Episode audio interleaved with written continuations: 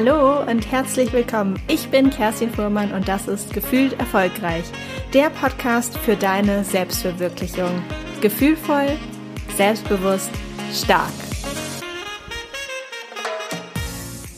Ich habe heute einen ganz, ganz tollen Podcast-Gast hier und ähm, freue mich sehr, dass es geklappt hat. Mein Gast heute ist Jessie Wölke von No Planet B. Sie ist die Gründerin. Zusammen mit ihrem Mann haben sie das Startup gegründet. Und ja, herzlich willkommen. Ja, danke schön. Ich bin auch sehr gerne hier.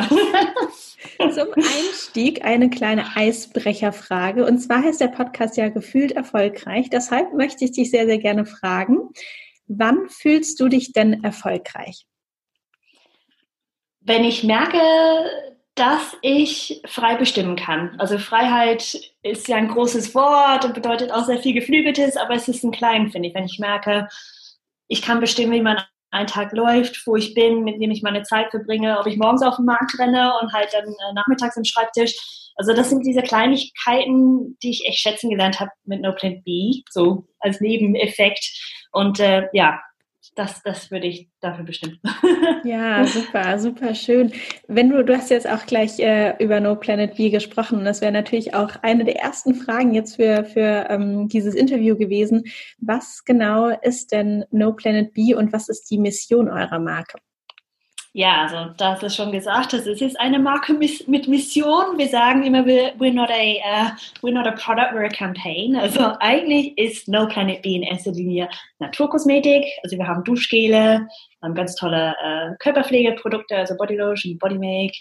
Und ähm, aber im Herzen äh, schwingt das Thema Verschwendung mit, weil in der Kosmetikbranche ist äh, generell viel Verschwendung. Also es fängt natürlich mit dem Packaging an. Nirgendwo sonst wird eigentlich so verschwenderisch mit Verpackung umgegeben, mit Umverpackung. Es muss halt dieser Flakon sein, es muss noch silberverziert sein, es muss noch in einer Umverpackung und so weiter und so fort. Also und witzigerweise ist da nie so richtig die Lupe drauf gewesen und ähm, es gehen Billionen Tonnen Plastik wirklich in den Müll, weil es nicht wiederverwertet werden kann, also und geschweige denn aus wiederverwertetem Material. Das, heißt, das, das hat schon immer ein bisschen so uns genervt, aber darüber hinaus auch eine Formulierung. Also die Kosmetikindustrie ist natürlich sehr stark getrieben von, von neuen Sachen, exotisch und neu und von fernher. Dabei sind so gute Inhaltsstoffe buchstäblich vor unserer Tür in den Löwenzahn, in der Gänseblume. Und diese Sachen verachten wir ein bisschen. Wir, wir, wir sehen einfach nicht, welches Potenzial da drin steht oder wir stempeln es ein bisschen so als als Apotheke ab und so ein bisschen Verniedlichung und sehen nicht, dass das echt potente äh, Inhaltsstoffe sind, die für unsere Haut hammergut sind und auch für unsere Umwelt sowieso, weil wenn die nicht von irgendwelcher Ferninseln ähm, mit was weiß ich ja noch vor Umständen irgendwie in die Produkte ähm, zwingen müssen. Und insofern dieses Thema Verschwendung schwingt in erster Linie auf der Kosmetikbranche mit, weil das eben eine sehr verschwenderische Branche ist, der lange, lange durchgerutscht ist, ohne mit der erhobenen Zeigefinger. Und ähm, aber auch generell Verschwendung. Also weil in unserer Gesellschaft sind wir per se sehr verschwenderisch. Wir haben dieser Nachkriegszeit nicht mitgekriegt, wo man wirklich alles, alles benutzt hat, bis hin zum Mehlsack da irgendwelche Fäden rausgezogen und damals noch, noch mit gehäkelt oder so. Das haben wir alles verlernt. Und ähm, wir zahlen natürlich jetzt die Rechnung dafür. Und insofern, No Planet B, ja, es ist Kosmetik, aber es steckt viel dahinter, dass wir einfach Leute erreichen wollen, über ein Produkt, das toll riecht, das toll aussieht äh, und das schön ist in der Anwendung, dass vielleicht, vielleicht, vielleicht der ein oder andere dahinter guckt und denkt so, oh, okay, da ist etwas, was, was, wo ich selber bei, was Positives beileisten kann, indem ich anstelle von Produkt A Produkt B kaufe, also ein Produkt mit recyceltem Material oder ein Produkt mit, mit ganz gewöhnlichen Inhaltsstoffen, wie wir sie nennen, und sozusagen langsam, langsam diese Wende in unserem Kopf schaffen, dass es wirklich kein Planet B gibt und wir auf Planet A gelandet sind und was für ein schönes Planet das ist und dass wir alle dazu beitragen können, was zu tun. Das heißt, ja, das spielt eigentlich so viel mit No Planet B mit. Du kannst merken, ich könnte ewig reden, aber das, das war unser Ziel und daher auch ähm, eine Naturkosmetik im Massenmarktregal, da wo die Leute meistens nicht Naturkosmetik äh, suchen, für einen sehr, sehr erschwinglichen Preis, damit möglichst viele Leute ähm, sich das leisten können, das benutzen und wie gesagt, vielleicht nach Hause nehmen und vielleicht mal das Packaging mal umdrehen und unsere Geschichte lesen. Also das ist äh, No Planet B. ja, das fand ich auch so schön, als wir uns ähm, kennengelernt hatten, tatsächlich auf einem Event, äh, damals, als mm. es noch Event gab, äh, genau. live in Berlin. Ähm, und was ich auch so toll fand, also ich glaube, vielleicht hat der eine oder andere sich auch gedacht, wow, die, die, das Warum, die Mission ist total schön und natürlich dann auch noch zu sagen, es ist jetzt nicht, sag ich mal, irgendein Standard-Duschgel zum Beispiel, sondern es ist wirklich auch Naturkosmetik, es sind wirklich hochwertige Inhaltsstoffe auch, dann mhm. denkt man bestimmt gleich auch, oh wow, das ist bestimmt auch ziemlich teuer. Und das fand ich so toll, dass ihr einen Weg gefunden habt, das wirklich für den Mass-Market, wir kommen ja auch beide ähm, sogar, wie wir festgestellt haben, äh, eine Zeit lang aus dem gleichen ähm, FMCG-Konzern. Genau. Aber ähm, meistens denkt man ja, dass sowas dann auch einfach sehr, sehr hochpreisig ist. Und das fand ich sehr, sehr schön, dass ihr einen Weg gefunden habt, eben das dann auch für den ähm, ja, schmaleren Geldbeutel vielleicht auch für Studenten oder eben für Menschen, die sagen, okay, ich möchte jetzt nicht irgendwie, weiß nicht, 20, 25 Euro für mein Duschgel ausgeben, ähm, da einfach ähm, ja so ein Angebot zu, zu erschaffen und vielleicht für diejenigen, die sich jetzt so ein bisschen fragen, ah, ich weiß nicht, kenne ich das, kenne ich das nicht. Ähm, ich glaube, man kann eure ähm, Flaschen sozusagen ganz gut erkennen. Sie sind ja, ja. braun mit so äh, farblichen. Kontroverserweise. Ähm, genau, sie sind braun, großes Schmetterling-Logo drauf und haben ähm, wie die, diese Kappe oben drauf quasi in schillernden spannenden Farben wie in Pink oder Grün. Ähm, vielleicht hilft es jetzt dem einen oder anderen über die Tonspur sozusagen auf die Sprünge zu sagen, ah, okay, jetzt weiß ich, äh, über was wir hier sprechen. Ähm, wo es denn euch gerade aktuell eigentlich zu kaufen? Weil ihr habt es ja tatsächlich auch geschafft, dass das jetzt nicht nur, sag ich mal, ein äh, kleiner Online-Shop ist, ähm, den ihr betreibt, sondern ihr habt es ja auch in, ähm, ja, in größere Märkte geschafft. Vielleicht kannst du dazu ja noch mal was sagen. Ja, also ähm, wir sind bei DM deutschlandweit und auch in Österreich und äh, seit kurzem auch bei Natura. Und ähm, DM war aber für uns sozusagen echt das Sprungbett und die haben an uns geglaubt, bevor wir überhaupt kein ein Produkt hatten, weil so als zwei, sag ich mal, Nobodies ähm, bei irgendwelchen Produzenten anzuklopfen und sagen, hör mal, können wir mal so eine halbe Million Flaschen produzieren, weil die braucht man in dem Massenmarkt. Mhm. Man kann da nicht mit tausend Flaschen aufrocken und glauben, dass das äh, irgendwie im, im, Regal ausreicht.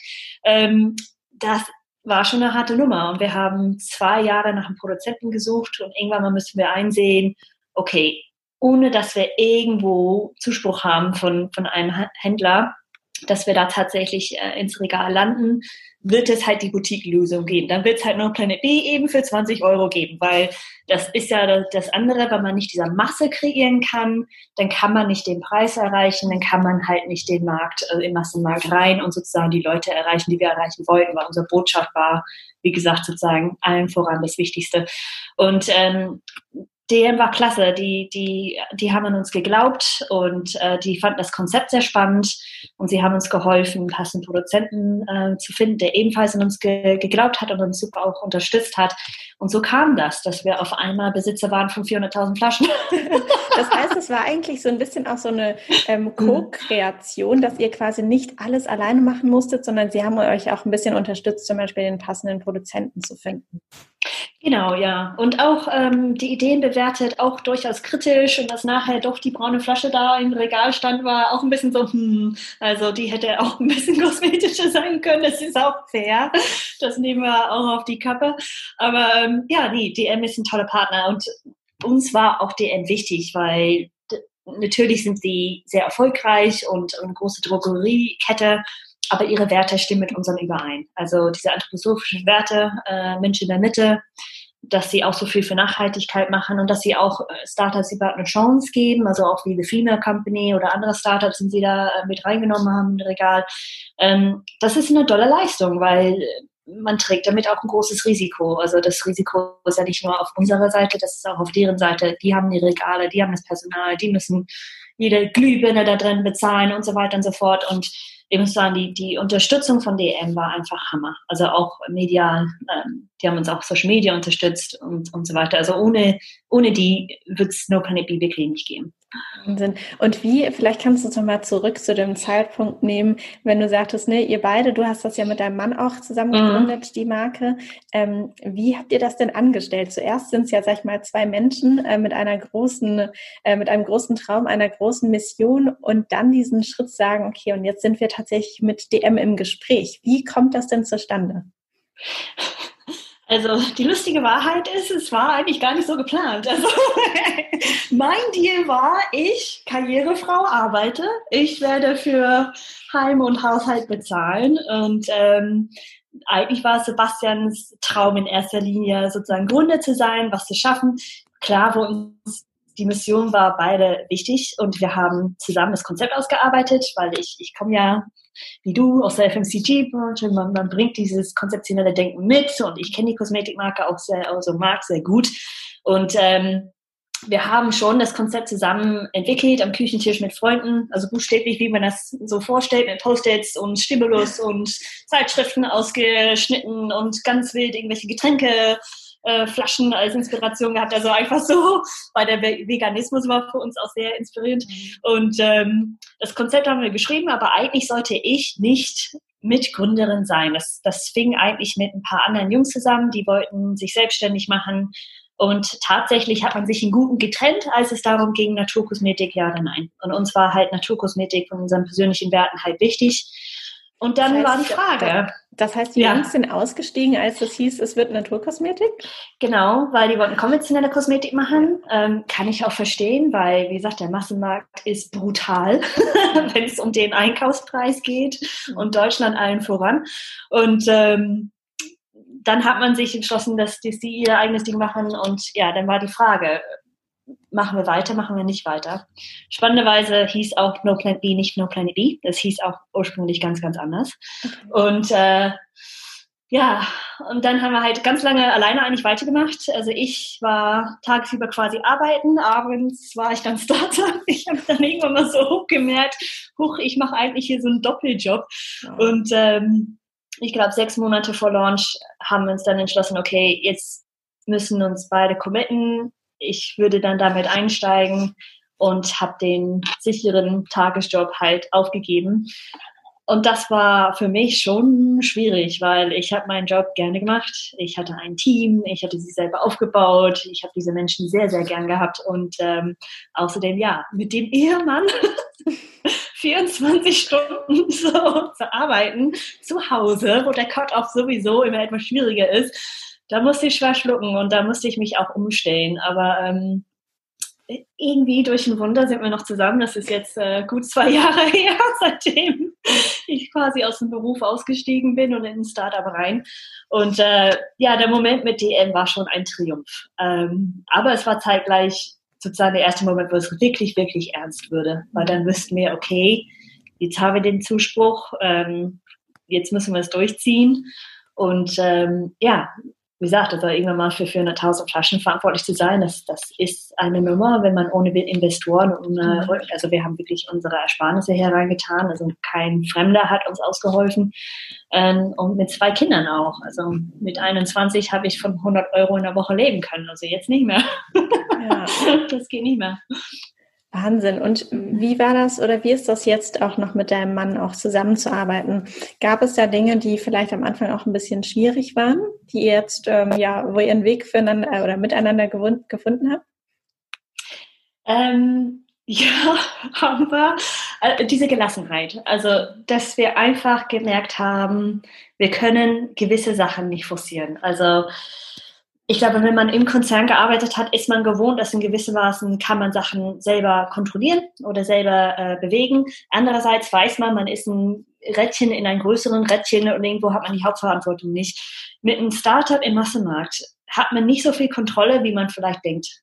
Also hm. wenn es erstmal auf dem Regal steht, steht es im Regal. Ich kann nicht, ich kann es nicht umräumen oder selber ein Pappschild aufstellen, wenn es nicht läuft. Oder ich kann nicht ähm, auf einmal Social Media aufdrehen äh, am Max, wenn das bedeutet, irgendwie 100.000 im Monat für äh, Mediageld auszugeben.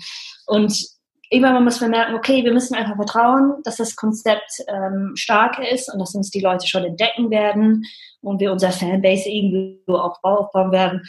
Und einfach ein Stück weit loslassen. und einfach schauen, was passiert. Und einfach uns auch selber sagen, entweder wird das was oder No Planet B wird uns in andere Weise begleiten, weil es hat uns sowieso verändert. Und ich glaube, diese Veränderung positiv ins Gesicht zu schauen und nicht zu sagen, okay, aber jetzt haben wir nicht irgendwie 100.000 Flaschen verkauft innerhalb von Zeitraum X. Ähm, das hat uns echt zusammengeschweißt und manchmal muss ich mich räumlich trennen, das sage ich ganz klar. Also wenn wir mal gegenüber sitzen, ähm, da muss ich mir manchmal eine andere Aufgabe woanders suchen, aber eigentlich kommen wir jetzt klar. Also wir wir teilen uns relativ gut auf. Ähm, ich bin ja schon ein bisschen mehr so kreativ und konzeptionell und er zum Glück eher so Richtung äh, Business und Management, wobei wir auch gerne miteinander dann auch gerne arbeiten. Das ist nicht so, als wäre das rigide getrennt und das finde ich auch ganz gut. Ähm, weil Sebastian ist super kreativ und hat sich auch als heimlicher Story-Instagram-Macher entpuppt. Und ja, aber man muss, man muss einen gesunden Abstand finden und sich auch immer wieder ins Gedächtnis rufen, dass man auch zusätzlich Mama, Papa, mhm. Ehepaar ist und nicht nur No Planet B, Startup und ja. Massenmarkt. Und wie habt ihr das dann geschafft, da wirklich auch eine Trennung hinzukriegen? Habt ihr bestimmte Zeiten, wo ihr sagt, okay, dann ist wirklich Feierabend und wir sprechen auch nicht drüber oder am Wochenende? Oder wie könnt ihr das für euch ähm, gut bewerkstelligen, eben diese Trennung, dass nicht die ganze Zeit über No Planet B gesprochen wird und auch daran gedacht wird? Ja, also eigentlich, ähm, ich würde sagen, das haben wir noch nicht so ganz gut hingekriegt. Also äh, ja, irgendwann mal geht es sowieso nicht anders, weil man wirklich einen Erschöpfungspunkt erreicht, wo man auch nicht mehr wirklich vernünftig über die Marke nachdenken kann. Also gerade Social Media ist ja schon etwas, wo man richtig reingesogen werden kann und zwar negativ, anstelle dass man irgendwie einen gesunden Abstand nimmt und sagt, okay, das, das ist das, was wir kommunizieren, das sind wir, das können wir alleine, und der Rest können wir nicht. Und so haben wir erstens uns mehr Hilfe gesucht, ähm, auch über, über zwei tolle kreative Köpfe, die BAM heißen, die in Kroatien sitzen, ein super Kroate und Spanier und ähm, und auch anderswo einfach gesucht haben, was können wir eigentlich abgeben, weil so richtig als Startup gibt es kein Off. Und das muss man, glaube ich, auch in Kauf nehmen, wenn man so ein Startup macht, äh, in dieser Form im Massenmarkt, der Druck ist immer da und der Druck, der lässt auch nicht nach. Ähm, man muss selber einen Weg finden, damit umzugehen. Also ich persönlich mache Yoga jeden Morgen. Ich weiß, das ist ein totales Klischee, aber ich brauch's. Wenn es dir gut und, tut, ist es ja super. Ja, genau. Und Sebastian äh, geht gerne mit dem Kiel mal kicken. Also wir haben gelernt auch, dass wir nicht mit den Startups von neun bis fünf hier unter am Schreibtisch uns klemmen müssen dass da auch, wie gesagt, diese gewisse Freiheiten auch gekommen sind, die wir vorher nicht hatten. Und wenn man die genießt und mitnimmt, dann kann man vom Kopf her das, das Pensum schaffen, dass es vielleicht Samstagabend doch äh, irgendwie auf Social Media unterwegs was machst oder so.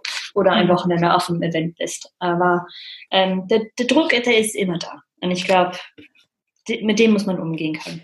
Ich glaube auch, dass manchmal diese, also das habe ich ja auch bei mir gemerkt, dieses ähm, freie Arbeiten oder auch dieses Selbstständigsein, Gründersein, ähm, dass das manchmal auch ein bisschen, ähm, ja, was heißt verherrlicht wird, aber man stellt sich das mm. vielleicht auch ein bisschen anders vor. Natürlich haben wir die Flexibilität, absolut, die ist auch sehr, sehr schön. Und trotzdem ist es nicht immer ganz so einfach diese Trennung zu machen, wie es vielleicht früher im Angestelltenjob noch möglich war, weil man ja. dadurch, dass man es ja auch so unbedingt will und dadurch, dass einem das auch so, so wichtig ist, hängt einem das natürlich auch die ganze Zeit noch im Kopf rum. Und wie du auch sagst, dann ist es vielleicht doch nochmal am Abend oder Samstagnachmittag, wo man vielleicht nochmal eine Idee hat und sagt, okay, ich mache jetzt auch nochmal was. Und diese mhm. Trennung wird halt einfach nicht mehr so stark sein, in den meisten Fällen natürlich. Das kann man nicht immer generell für alles behaupten, aber es wird nicht mehr so stark sein, wie zum Beispiel in einem Angestelltenverhältnis, wo du genau weißt, wenn ich jetzt irgendwie ja. reinlaufe und ich laufe irgendwie um 18 Uhr oder so wieder raus, dann ja. war's das und dann mache ich meistens auch nichts mehr. Wohingegen ähm, für dein eigenes Projekt, das ist halt irgendwie ein Teil von dir und dadurch auch immer mit dabei. Ja, man hat aber auch eine andere Energie und das finde ich auch, da finde ich auch das Spannende. Aber ich muss sagen, die Kinder sind natürlich auch eine gesunde Bremse. Ne? Also wenn man ständig immer nur irgendwelche Canvas seine Social Media bastelt, dann irgendwann mal kommt so, Mama, jetzt geh mal mit mir raus. Also die, die bringen einen sowieso wieder ins Leben zurück und äh, sorgen dafür, dass es sowieso nicht die ganze Zeit ähm, nur um die Marke drehen kann. Super, das heißt, Sie sind euer ähm, Abschalt, Abschaltventil oder eure Erinnerung, dass es auch nochmal was anderes gibt als euer Startup. Genau, das sind unsere Wirbelwinder, die immer dafür sorgen, dass hier mal wieder durchgefegt wird, das Büro. Uns wieder raus. Ja, und man sagt es ja, ich weiß gar nicht, ob äh, du das auch sagen kannst, weil du eben sagst, dass du ganz viel kreativ und konzeptionell auch arbeitest, dass eben die meisten großartigsten Ideen eben nicht am Schreibtisch, wenn man sagt, so und jetzt mache ich genau das super neue Konzept, sondern es passiert eben, wenn man mal frei lässt, wenn man mal locker lässt, so wie du auch am Anfang gesagt hast, mhm. und vielleicht dann doch draußen gerade mal ein bisschen rumkickt oder einfach nur spazieren ist. Kannst du das auch so unterschreiben? Ah, total. Also auch der Klassiker unter der Dusche. Ich weiß nicht, wie ich oft ich so nackt oder halbnackt durchs äh, Büro gehüpft bin und noch was aufgeschrieben habe auf dem Zettel, bevor ich das vergesse. Das sind die wahren Insights.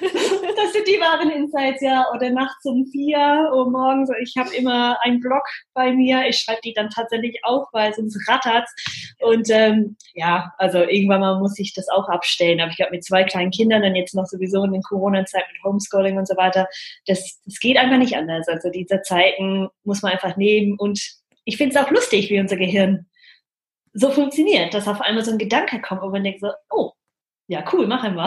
Ja. und der Austausch mit anderen, der ist auch wichtig. Also man muss mit anderen im Austausch kommen. Das hm. ist absolut mordsmäßig wichtig für, für, die, für die guten Ideen. Das heißt, äh, tauschst du dich dann oder tauscht ihr euch auch mit anderen Startups aus oder sind das eher Familie, Freunde? Wie konkret kann, können wir uns das vorstellen?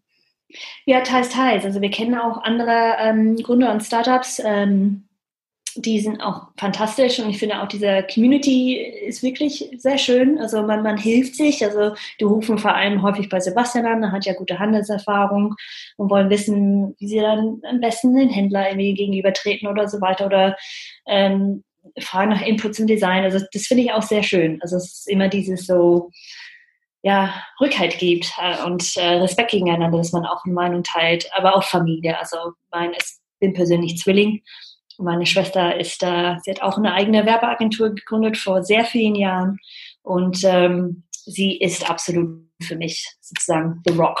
Also ohne sie, ohne sie geht's nicht. Ja, ich tausche mich sehr gerne mit ihr aus. Dann Fels in der Brandung. Genau. Also ich hatte ja auch auf meinem Weg, wo ich dachte, okay, es muss noch irgendwas anderes geben als mein Job, äh, den ich jetzt eben mache im Marketing. Ähm, hatte ich ganz, ganz viele Ideen. Mitunter hatte ich auch mal überlegt, äh, irgendwie Kosmetik oder vielleicht äh, ja Nahrungsmittel, ähm, alles Mögliche kam da durch meinen Kopf. Und ich glaube, es geht sehr, sehr vielen so, die vielleicht jetzt auch zuhören und sagen, oh, das ist was, was ich auch schon immer mal machen wollte. Gerade in Deutschland sind die Regularien mhm. ja auch sehr, sehr ähm, hoch, manchmal auch mhm. ziemlich kompliziert. Es gibt super viele Vorschriften eben gerade gerade was Nahrungsmittel angeht oder natürlich auch Körperpflege, dass mhm. nicht sonstige Dinge irgendwie passieren und dass man auch davon ausgehen kann, dass es natürlich gut ist für den Konsumenten und den Menschen, der die, äh, der die Produkte letztendlich dann auch ähm, nutzt. Ähm, wie ist es euch da ergangen? Also würdest du jetzt sagen, wenn jemand zuhört, der sich vielleicht denkt, ähm, ich finde das total spannend, ich kenne mich aber nicht so gut aus, soll ich da lieber die Hände von lassen? Ist das wirklich so kompliziert, wie es aussieht oder ist es mhm. machbar? Ähm, wir haben natürlich Glück, dass natürlich viele von den Regularien von den Produzenten übernommen werden, ne, von dem Hersteller. Also äh, bei tatsächlich einer Naturkosmetik und Kosmetik generell unterliegt der Lebensmittelverordnung. Die ist natürlich super streng, weil die gehen davon aus, dass es auch Intus kommen kann in irgendeiner Form. Also was am Körper ist, ist genauso streng bewacht wie, wie das, was sozusagen ähm, im Körper geht. Und ähm, da muss man seine Partner sehr, sehr vorsichtig auswählen. Also wo ich mich tatsächlich nicht auskenne, ist, wenn man selber anrührt und das anbietet. Da weiß ich nicht, ehrlich gesagt, wie man sich da äh, nicht so sehr absichert, sondern dafür sorgt, dass es auch ähm, dass es auch dementsprechend die, die ganzen Gesetzen entspricht, weil Deutschland ist streng und auch mit gutem Gut streng, also einem guten Grund und das finde ich auch gut so, weil die, die Produkte müssen auch eine sehr hohe Qualität haben. Sie müssen natürlich auch sehr, sehr lange im Regal auch äh, stehen bleiben, also mindestens zwei Jahre. Ähm, und das ist natürlich gerade für Naturkosmetik auch eine massive Herausforderung, weil man halt nicht mit den konventionellen Konservierungsmitteln arbeitet. Man hat Öle drin, die können ranzig werden, das Parfum kann kippen, weil wir ätherische Öle haben. Also wir haben das mehr oder weniger über den Hersteller gemacht. Ähm, uns war aber auch aus dem Grund sehr, sehr wichtig, dass wir auch in Deutschland herstellen, weil für uns dann auch eine gewisse Absicherung war, ähm, jenseits der Gesetzlichkeiten für die Körperpflege, sondern auch, dass die Menschen, auch die, die, die unsere Produkte produzieren, auch fair behandelt werden, dass sie ordentlich bezahlt werden, dass sie abgeschützt und abgesichert sind weil tatsächlich geht in so ein Kosmetikprodukt einiges rein. Und äh, diese Kette irgendwie zurückzufolgen, wo kam das her, wer war daran beteiligt, ist super schwer. Super schwer. Und ähm, man will einfach ein, ein Produkt rundherum sozusagen herstellen und in die Welt bringen, an, an dem man glaubt, an dem man mit einem guten Gewissen auch anbieten kann. Aber die Gesetzlichkeiten, ja, die sind nicht zu verachten. Man kann schnell vom Regal gezogen werden, wenn man eben das nicht entspricht. Ähm, aber ich würde sagen, als Einzelner entweder einen Experten suchen, jemand, der sich da gut auskennt, der einem hilft, oder entsprechend über den Hersteller, der letztendlich dafür verantwortlich ist, ähm, dass die, dass die Regularen auch eingehalten werden. Ja, ich glaube, das ist wahrscheinlich mit auch das größte Learning, was man eben so hat, dass man selbst nicht für alles ähm, verantwortlich sein muss, dass man auch nicht selbst alles in Perfektion wissen muss, sondern sich einfach zu bestimmten Zeitpunkten dann die entsprechenden Experten auch mit ins Boot holt. Mhm. Und ich glaube, was, was äh, die meisten Leuten total überrascht ist, wie lange das dauert. Also für eine Naturkosmetik, vor allem in einer recycelten Flasche, wo man noch vorsichtiger sein muss, weil die ist von der Struktur nicht ganz so rigide und geschlossen wie so eine neue Plastikflasche. Ähm, wir brauchen tatsächlich neun bis zwölf Monate Vorlaufzeit Zeit, um eine neue Variante in, ins Markt zu bringen. Weil ich freue mich riesig, wenn die Leute uns kontaktieren und sagen, ach, ich hätte so gerne und ich möchte ein Shampoo haben, würde ich so, so gerne alles anbieten. Aber alleine diese Vorlaufzeit, die Vorplanung, ähm, die muss sein, weil die Qualitätsprüfung ist sehr, sehr hart und ähm, es muss eine gewisse Zeit lagern. Man muss gucken, ob es nicht tatsächlich kippt oder auseinanderfällt oder irgendwie sonst was äh, mit der Haut reagiert. Es müssen natürlich auch dermatologische Tests auch unterzogen werden. Und ähm, das braucht Zeit. Und ich glaube, das sehen viele nicht, weil äh, Kosmetik kann man sehr gut selber anrühren. Ich würde auch alle wirklich ermutigen, das mal zu machen. Das macht total viel Spaß. Ähm, aber wenn man für Massenmarkt produziert, ähm, dann, dann müssen diese, da muss man sehr, sehr vorsichtig planen. Und das braucht einfach Zeit und die entsprechenden ähm, Experten. Und wie ging es euch? Weil natürlich gerade, ähm, du hast ja auch gegründet oder ihr beide habt gegründet als Eltern auch. Das heißt, ihr hattet mhm. schon zwei Kinder. Ihr ähm, seid auch, wie du gesagt hast, ne, nicht mehr irgendwie 21 und man lebt in der WG mhm. und hat einfach auch nicht mehr so niedrige Fixkosten und dazu dann noch eben das, was du gerade erzählt hast. Es braucht eben auch einfach sehr, sehr viel Zeit. Hattet ihr dann, ähm, also wie habt ihr die finanzielle ähm, ja, Komponente so ähm, für euch zurechtgelegt? Hattet ihr auch viele Ersparnisse oder was würdest du vielleicht auch nochmal ähm, jemanden, der es gerade vielleicht zuhört, so ein bisschen als Rat geben, äh, was es vielleicht da noch zu beachten gibt oder was, ja, was du vielleicht als guten Rat noch mit auf den Weg geben kannst? Ja, es ist eine spannende Frage. Also ähm, als allererstes, man muss bereit sein, das Geld zu verlieren. Also wer nicht reingeht und sagt, ich bin bereit, es zu versuchen, ich bin aber auch bereit zu akzeptieren, dass das Geld vielleicht weg ist, soll lieber die Finger von lassen, weil ähm, das macht einen absolut verrückt, äh, wenn man denkt, man kriegt es wieder ein oder ich verkaufe das in ein Jahr für das Megageld. Also ich glaube, da, das ist auch so ein Startup-Spukerei, denn also wir haben es tatsächlich aus dem Spannendsten gemacht. Ähm, ich könnte sagen, ich bin zum Glück keine Frau, die viele Schuhe braucht oder Handschuhe. Also wir haben fleißig gespart. Wir haben tatsächlich alles eingelöst, was ging. Also von Bausparpläne, die lange schlummerten und so weiter. Und äh, am Ende hat uns ein gewisses äh, Teil an Geld ähm, gefehlt und da hat die Familie mit einem Darlehen geholfen. Ähm, und das war schön, weil die waren auch bereit, das quasi zu verlieren, was ich unglaublich äh, toll fand. Ähm, gibt einem natürlich aber auch einen anderen Druck, wenn man weiß, man hantiert nicht nur mit seinem eigenen Geld und das ist schon mit so über 40 und zwei Kindern nicht ohne, weil das Geld kommt nicht wieder. Ähm, also sozusagen die Verantwortung noch für jemand anderes zu tragen. Also teilweise vielleicht waren wir zu stur, dass wir da uns nicht ähm, früher finanzielle Mittel gesucht haben. Es gibt ja auch etliche ähm, Startup-Gelder. Das der Kompromiss dabei ist meistens, gehört dir die Marke nicht oder ist es am Ende doch ein Darlehen, das muss auch irgendwann mal zurückbezahlt werden. Und wie gesagt, ich finde, man, man muss von sich auch schon das Verständnis haben, ich kann es mir leisten, egal in welcher Form es ist. Ob man die Verantwortung für jemand anders trägt, äh, der sozusagen das Geld geliehen hat, egal ob das ein fremder Investor ist oder eine Familie, ich finde, diese Verantwortung muss man gegenüber dem Mensch haben, ähm, dass man sein Bestes gibt oder man es selber aufgebracht hat und bereit ist, sozusagen, dass es auch irgendwann mal vielleicht nicht zurückkommt. Und das würde ich sagen als größter Rat. Aber auch sich frühzeitig informieren, was passt besser zu mir. Will ich den Kompromiss eingehen, dass jemand fremd vielleicht einsteigt und dadurch die Marke vielleicht anteilig auch an den äh, verkauft wird oder den gehört. Da gibt es ja echt tausend Modelle. Oder dass ich, ja, wie gesagt, diese Verantwortung auch für jemand anderes trage, der, der sozusagen an einen geglaubt hat und an einem auch investiert hat. Weil das, das ist nicht ohne. Hm. Ja, finde ich total schön und auch so wertvoll, dass du das einfach sehr, sehr ehrlich auch ansprichst, weil ich glaube, das ist nämlich auch ja sehr wichtig, weil ganz mhm. viel wird dann natürlich ähm, auch die positiven Seiten geteilt und die gibt es ja auch auf jeden Fall. Aber ähm, ja, es braucht manchmal doch die ein oder andere Überlegung, ähm, was bestimmte Themenbereiche angeht, die dann doch lieber sehr gründlich auch gemacht werden sollten. Mhm. Was mit Vorlauf. Denn, ja, ja, genau und, und vor allem ja. auch der zeitliche Vorlauf. Was würdest ja. du denn sagen, zurückblickend ähm, auf die Zeit seit eurer Gründung? Was war denn deine größte Herausforderung? Ich musste lernen, dass ich nicht beschäftigt werde. Also im Konzern ist man immer busy, man hat immer was zu tun, man steht irgendwie auch in gewissem Grad auch immer im Mittelpunkt und man kann seinen Tag ganz gut füllen, indem man eigentlich nicht so viel geschafft hat.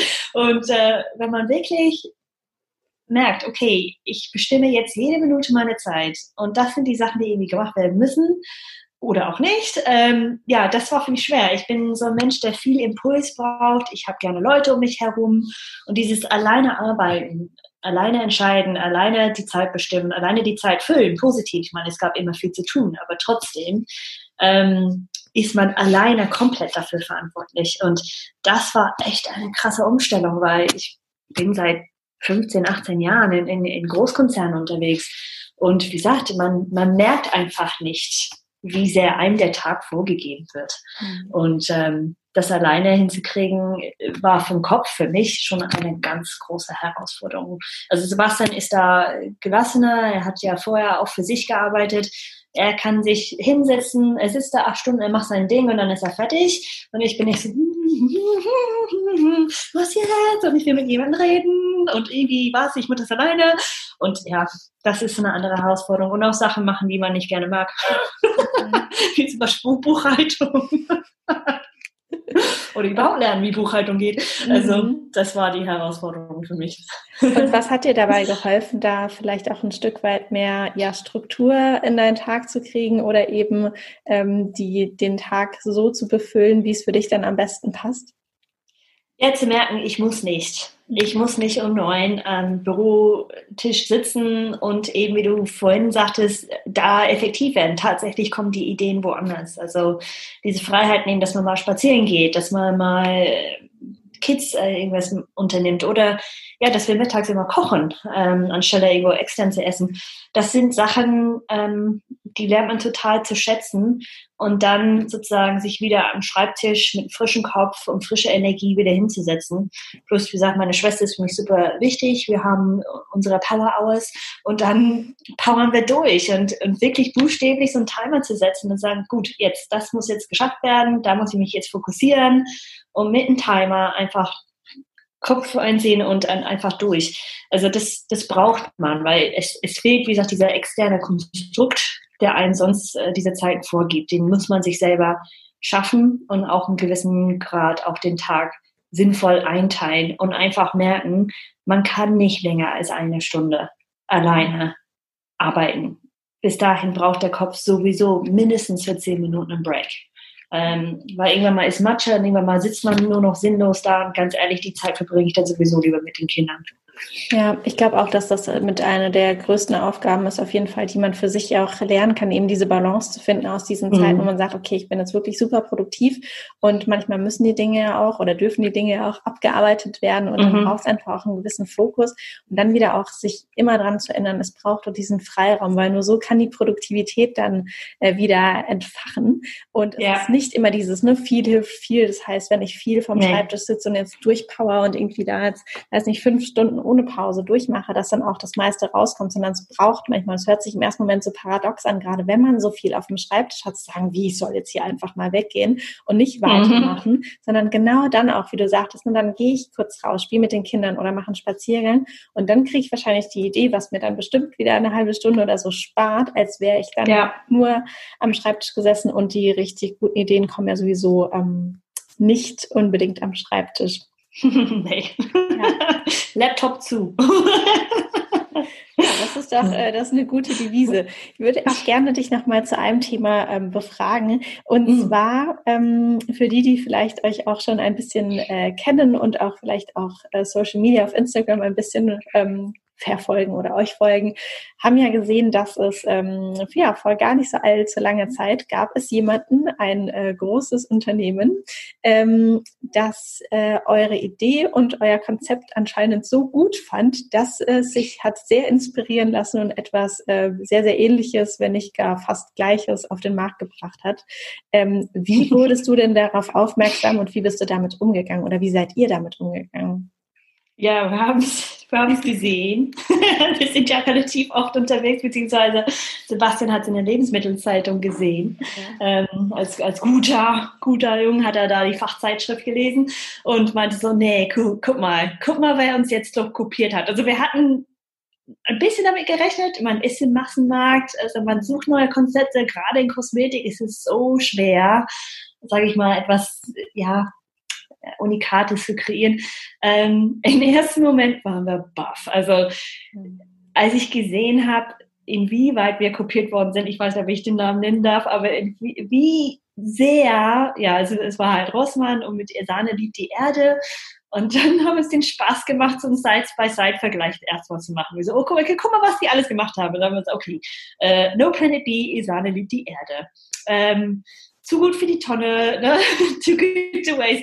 Und äh, wir haben die Babyapfel, die haben die Jungpfirsich und, und, und. Und die haben sogar vom Layout hinten das Design kopiert. Also auf einmal, wo es von vorne ganz anders aussieht, von hinten haben sie auch so, so unregelmäßige Blöcke, weil wir hatten mit Absicht keine geraden Linien, weil nichts geradlinig ist im Leben. Es ist immer so ein Krickel-Krackel. Ne? Insofern, unsere Linien sind nicht gerade, die haben es auch. Die verstehen wahrscheinlich nicht wieso, aber die haben auch diese Krakellinien bis hin, dass sie sogar Plastikbank unterstützen, die wir auch unterstützen. Aber ähm, in dem ersten Moment waren wir ziemlich baff und schockiert und irgendwo ist es auch ein komisches Gefühl. Da hat dich eine gnadenlos kopiert, abgerissen, kein einziges Wort mit dir gesprochen. Aber danach haben wir gesagt, okay, das war tatsächlich ein Ziel von uns. Als wir No Planet B gelauncht haben, wollten wir eben diese Impulse in der Kosmetikindustrie setzen und sagen, Leute, also es gibt keinen Grund, warum ein Shampoo nicht in einer recycelte Flasche sein soll. Es gibt keinen Grund, warum ihr nicht auch diese Materialien benutzen könnt, die sonst äh, weggeworfen werden oder verschwendet werden. Und am Ende haben uns ein bisschen lachend zugestanden, dass wir damit ein ziemlich großes Ding gelandet haben, dass Rossmann als auch mega Drogeriehändler in Deutschland uns kopiert haben. Und zwar nicht nur im Kleinen sondern auf alle Ebenen. Und äh, irgendwo auch ein kleiner Ritterschlag für uns. Insofern, der eine oder andere mag denken, boah, hättet ihr nicht verklagen wollen, dann wäre da für einen kurzen Moment klar. Ich meine, wäre sinnlos, aber ähm, nee, und daher haben wir auch ziemlich frech äh, reagiert auf Social Media und haben gesagt, hey, Rossmann, bist jetzt nicht mal für schöne Konzepte danken. Das war für uns auch okay. Wir haben den Punkt gemacht und äh, war auch ein bisschen Spaß dabei. Und ja, das ist halt so. Und, und, und wir haben Sie darauf reagiert? Ja, wir haben den Like bekommen. Wir haben die Kampagne gestartet, Rossmann like uns. Nachdem ihr unser Konzept genommen habt, könnt ihr mindestens sozusagen mit einem Like euch bedanken. Und ich finde es echt witzig, cool von dem. Die haben zwar sehr corporate und sehr politisch korrekt geantwortet, aber wir haben tatsächlich unseren kleinen Daumen hoch bekommen ja, von Rossmann cool. auf allen Medien, auf Facebook, auf Instagram und äh, auf LinkedIn. Also war, war, schon, äh, war schon eine lustige Nummer. Ja, ich finde das auch unheimlich stark. Wir hatten ja auch, als das so sehr ähm, ja auf einmal hochkam ne, und auf einmal ähm, einfach klar war, was da passiert ist, haben wir uns ja auch äh, ausgetauscht und ich fand genau. das auch sehr sehr schön, wie ähm, wie positiv ihr das dann gesehen habt. Und natürlich ist es anfänglich. Ich glaube kaum, dass irgendjemand das sieht und denkt direkt, hey cool, super, ich freue mich mhm. total. Aber dann eben ähm, nach diesem Moment ähm, des, des Schocks vielleicht auch ähm, wieder zu schauen, okay, was was bringt das denn als Positives einfach für uns, für unser Vorhaben? Und euch geht's ja ähm, um etwas viel Größeres als jetzt, sag ich mal, ähm, um nur um euer Start-up, sag ich mal, sondern mhm. ihr habt ja auch viel, viel Größeres vor. Ähm, hast du denn abschließend noch ähm, vielleicht eine Top zwei Tipps ähm, fürs Gründen oder Dinge, die du gesagt hast, okay, hätte ich das vielleicht vorher gewusst, wäre es ein bisschen smoother gelaufen oder ähm, ja, irgendwie was, was du nochmal Menschen, die vielleicht jetzt zuhören und sagen, oh, ich spiele auch mit dem Gedanken oder bin vielleicht auch in der ersten Gründungsphase nochmal so deine zwei Top-Tipps oder Top-Learnings, die du einmal teilen möchtest mit uns. Man hat das Gefühl, die werden schnell klischeehaft, aber ich finde, die stimmen. Also mach etwas, was du mit Leidenschaft gerne magst, weil du musst diese Energie, diese Leidenschaft, die, dieses Ausdauer muss man mit sich mitbringen, sonst ist der Druck, glaube ich, zu schwer. Also das muss man machen. Und ähm, als zweiter Tipp, ja, ein Stück weit Gelassenheit. Also der, der Social Media kann einen Wahnsinn lassen, die anderen Story von anderen kann einen Wahnsinn lassen. Man hat das Gefühl, jeder andere hat mehr Fans, ist erfolgreicher, kann mehr. Oh, wie schaffen die das denn? Woher haben die das Geld für den Sponsoring genommen? Da, da, da. Also der Vergleich ist tödlich. Ähm, da muss man einfach mit sich selber abrechnen und sagen, ich habe mein Ding gemacht, ich habe daran geglaubt und ich habe mein Bestes gegeben. Und wenn man das am Ende des Tages sagen kann, ist alles andere total egal. Ja, super schön. Und als kleine Abschlussfrage vielleicht noch, wenn du dir vorstellst, du würdest ähm, wie Aladdin eine Wunderlampe finden und ja. äh, du hast nicht drei Wünsche frei, sondern du hast nur einen Wunsch frei und uh. ähm, du könntest irgendetwas auf dieser ganzen Welt verändern, was es auch wäre mit einem Wunsch, was würde das sein? dass wir alle mit der Verschwendung aufhören. Wirklich, das kann jeder im Kleinen. Das fängt damit an, dass man die Karotte nicht schält, sondern dass die Schale einfach dran lässt. Das fängt damit an, dass man vielleicht ein T-Shirt nochmal flickt oder trägt. Das fängt mit so vielen kleinen Punkten an. Das muss auch gar nicht schwer sein. Also ich rede auch nicht von, von heute auf morgen auf die schöne Zero Waste Küche reingehen. Das ist ein Druck an anderer Art. Aber wir sind verschwenderisch. Also das ist mein Wunsch, dass jeder einfach für sich überlegt, wo sind diese kleinen Ecken Verschwendung und nicht mit, nicht mit einem schlechten Gewissen, sondern einfach nur ein Bewusstsein und einfach sagen, okay, ich kann da ansetzen, ich kann da was tun, weil wenn man das selber macht, dann beeinflusst man andere. Und dieser Ketteneffekt, den, den, äh, der ist, der ist stark, der ist kräftig und der wird auch für Veränderungen sorgen. Ja, richtig toll. Und ich finde das auch schön, dass du es betonst, dass es halt nicht diese Perfektion und vollumfänglich wieder sein muss, sondern auch im Kleinen kann man seinen Beitrag leisten. Und eben wenn jeder ein bisschen was verändert, dann haben wir auch sehr, sehr viel verändert. Und ja, vielen Dank auf jeden Fall für die Motivation und die Erinnerung vielleicht nochmal, dass jeder von uns da nochmal ein bisschen schauen kann, weil ich glaube, es gibt eben solche ganz kleinen Dinge im Alltag, die wir auf jeden Fall schnell nochmal, ähm, ja, auch verändern können und bedanke mich ganz, ganz herzlich für das wunderschöne Gespräch. Ähm, ja, vielen Dank, dass du hier zu Gast warst. Na, ich bedanke mich. Also danke für die Chance. Das hat mich auch gefreut. Das kleine Startup ist auch nicht selbstverständlich und es hat mir ebenfalls sehr, sehr viel Spaß gemacht. Ich danke dir. Ich hoffe, du fandest das Gespräch mit Jessie von No Planet B genauso erfrischend wie ich. Alle Infos zu No Planet B, alle Links habe ich dir natürlich wie immer in die Show Notes gepackt.